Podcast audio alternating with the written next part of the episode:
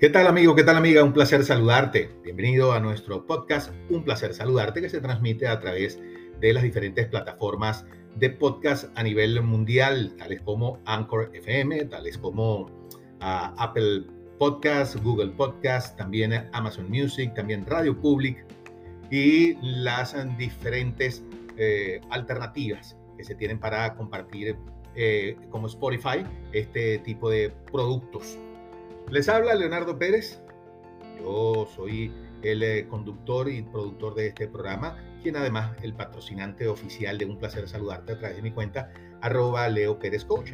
En ella podrás encontrar diferentes, uh, digamos, opiniones, diferentes eh, puntos de vista acerca de las situaciones que todos vivimos en la vida cotidiana y por supuesto presto mis servicios a personas y empresas que deseen mejorar su comunicación y en cuanto a las personas, a aquellas personas que ameriten algún acompañamiento o alguna ayuda durante el tránsito en algún proceso que le ha sido difícil, duelos, separaciones, rupturas, pérdidas, cualquier tipo de transición que se esté viviendo en la vida personal, pues mis servicios como coach ontológico están allí a su disposición y las formas de contacto a través de esta cuenta. Hoy, por cierto, quiero hablarles de una situación que viví días atrás.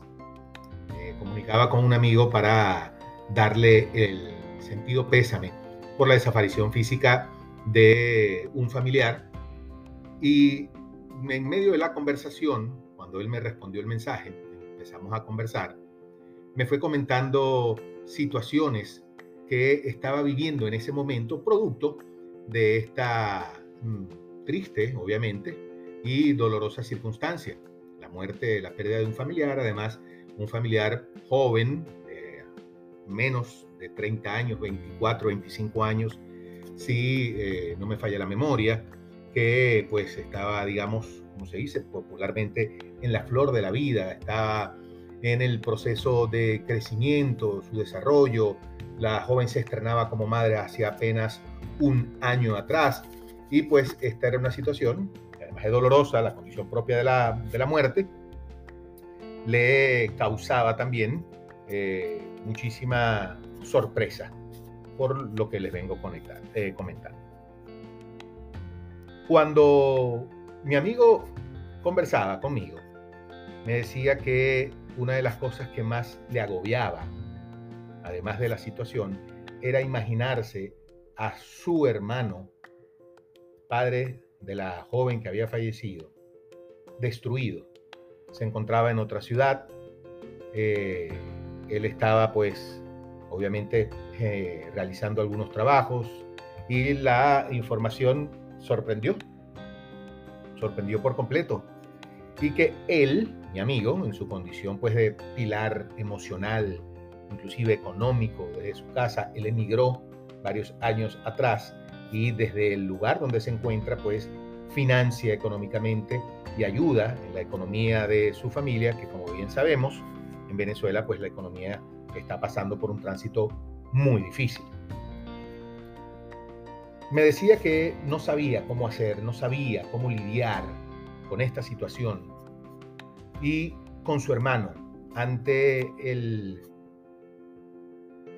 la hecatombe que ha significado la muerte de la joven, ante la ausencia de él mismo como pilar emocional de su casa, según lo que él me comentaba, no sabía qué hacer, que su hermano se encontraba muy desconsolado, obvio, que se encontraba muy adolorido, obvio, evidente, eh, que se encontraba prácticamente destruido y desolado. Ante, esta, ante este comentario que me hizo el amigo, yo guardé silencio por unos segundos y le dije, a veces es mejor no hacer nada. La mejor ayuda muchas veces viene de no hacer nada. Y cuando les digo de no hacer nada, pudiera sonar a veces poco extremo, como si fuese egoísta de nuestra parte, como si fuese indolencia de nuestra parte, encontrarnos con alguien en una situación de absoluto dolor y nosotros no hacer nada. Voy a explicar el por qué, por el contrario, esta situación es más bien la más favorable para aquella persona que se encuentra en, eh, la situación emocional comentada. Nosotros, por inclusive por cultura, por ser eh, generosos, por ser amorosos, por ser eh, amables con los demás, con el entorno, con lo que nos rodea, por ser eh, también tener esa característica de héroes en el buen sentido de la palabra, tendemos siempre a ayudar a las personas así no los hayan solicitado, así no lo hayan solicitado. tendemos a decirle, quédate tranquilo, no te preocupes, ante un momento como este que estoy comentando, a todo va a pasar, te entiendo. Y muchísimas veces en estos casos, quien se siente afectado emocionalmente, lo único que desea saber es que cuenta con la presencia del apoyo de alguien en algún momento que lo pida o en el momento en el que lo pida. Lo que nosotros normalmente hacemos es anticiparnos a ofrecer esa ayuda.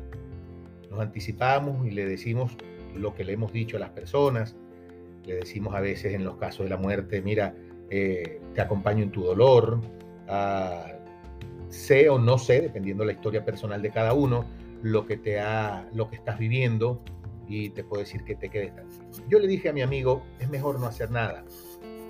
Y porque la idea es que precisamente él pudiera también calmarse y permitiera que su hermano y los demás familiares también se calmaran. ¿Y cómo se pueden calmar? Les voy a poner un ejemplo. Imagínense que tienen un vaso lleno de agua y a ese vaso le agregan arena. Le agregan arena. Lo empiezan a revolver. El vaso lleno de agua es, o somos nosotros, la arena es la situación emocional que estamos viviendo o las emociones que tenemos. Y la situación específica revuelve nuestras emociones. Lo están revolviendo, lo estamos revolviendo y lo estamos revolviendo. La mejor manera para procurar que todo se calme es dejar de revolver. Cuando nosotros nos activamos a ayudar sin que se nos haya solicitado la ayuda, o inclusive, en un caso de esos, una ayuda solicitada es la mejor ayuda es guardar el silencio no hacer nada.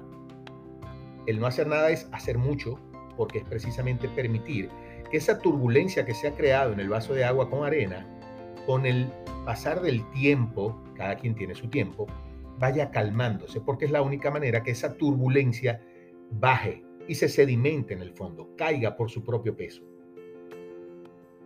Eso es a lo que me, a lo que me refería cuando le dije a mi amigo, lo mejor a veces es no hacer nada porque hay que permitir también que las emociones fluyan, que las emociones se expresen a través de las diferentes maneras.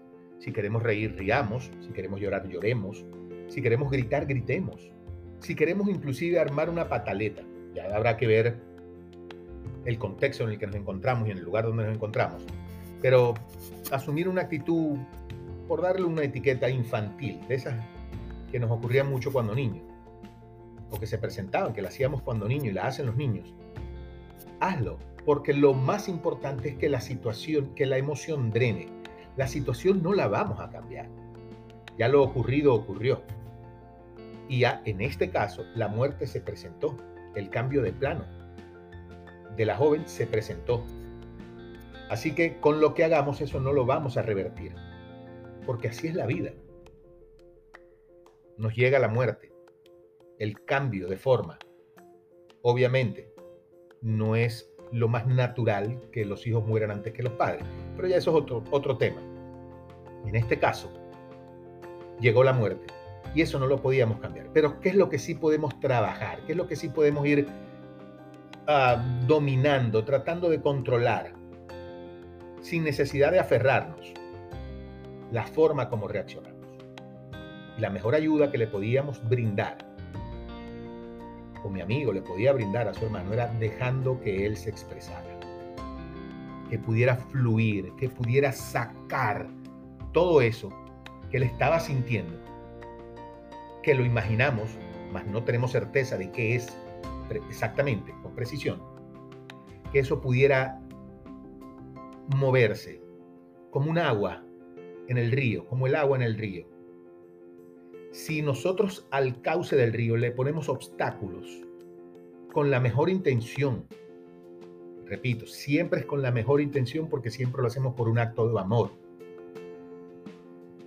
le ponemos freno, obstáculos a el agua o al agua, el agua se va a desbordar porque siempre va a buscar por dónde salir.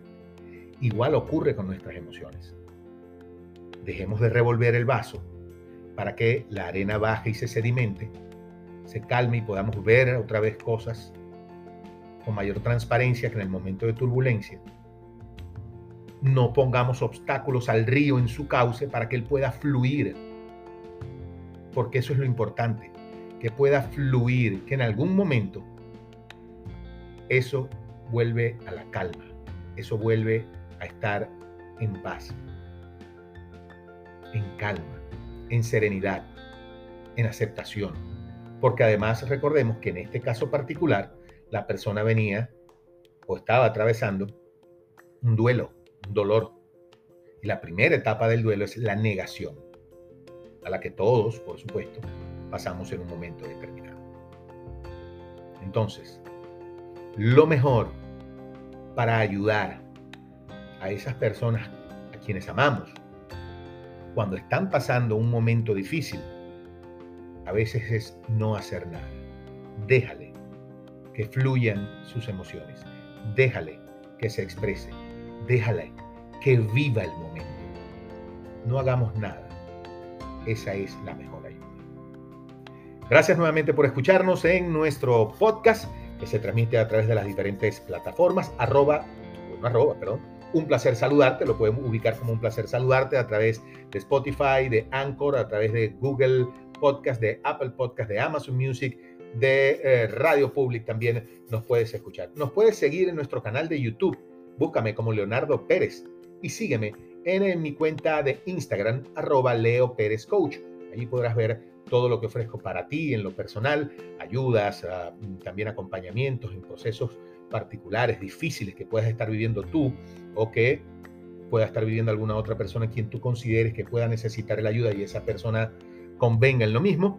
Y también eh, al desarrollo comunicativo de las empresas. El mejor, ah, la mejor manera de garantizar el éxito en una empresa es que haya una buena comunicación entre los diferentes niveles que allí comparten labores. La comunicación, además, que la comunicación es la herramienta principal y diferencial que tenemos por sobre las otras especies eh, vivas del planeta y eso es lo que nos permite en nuestra inteligencia mantener una buena o una mala relación. Ya es tu decisión.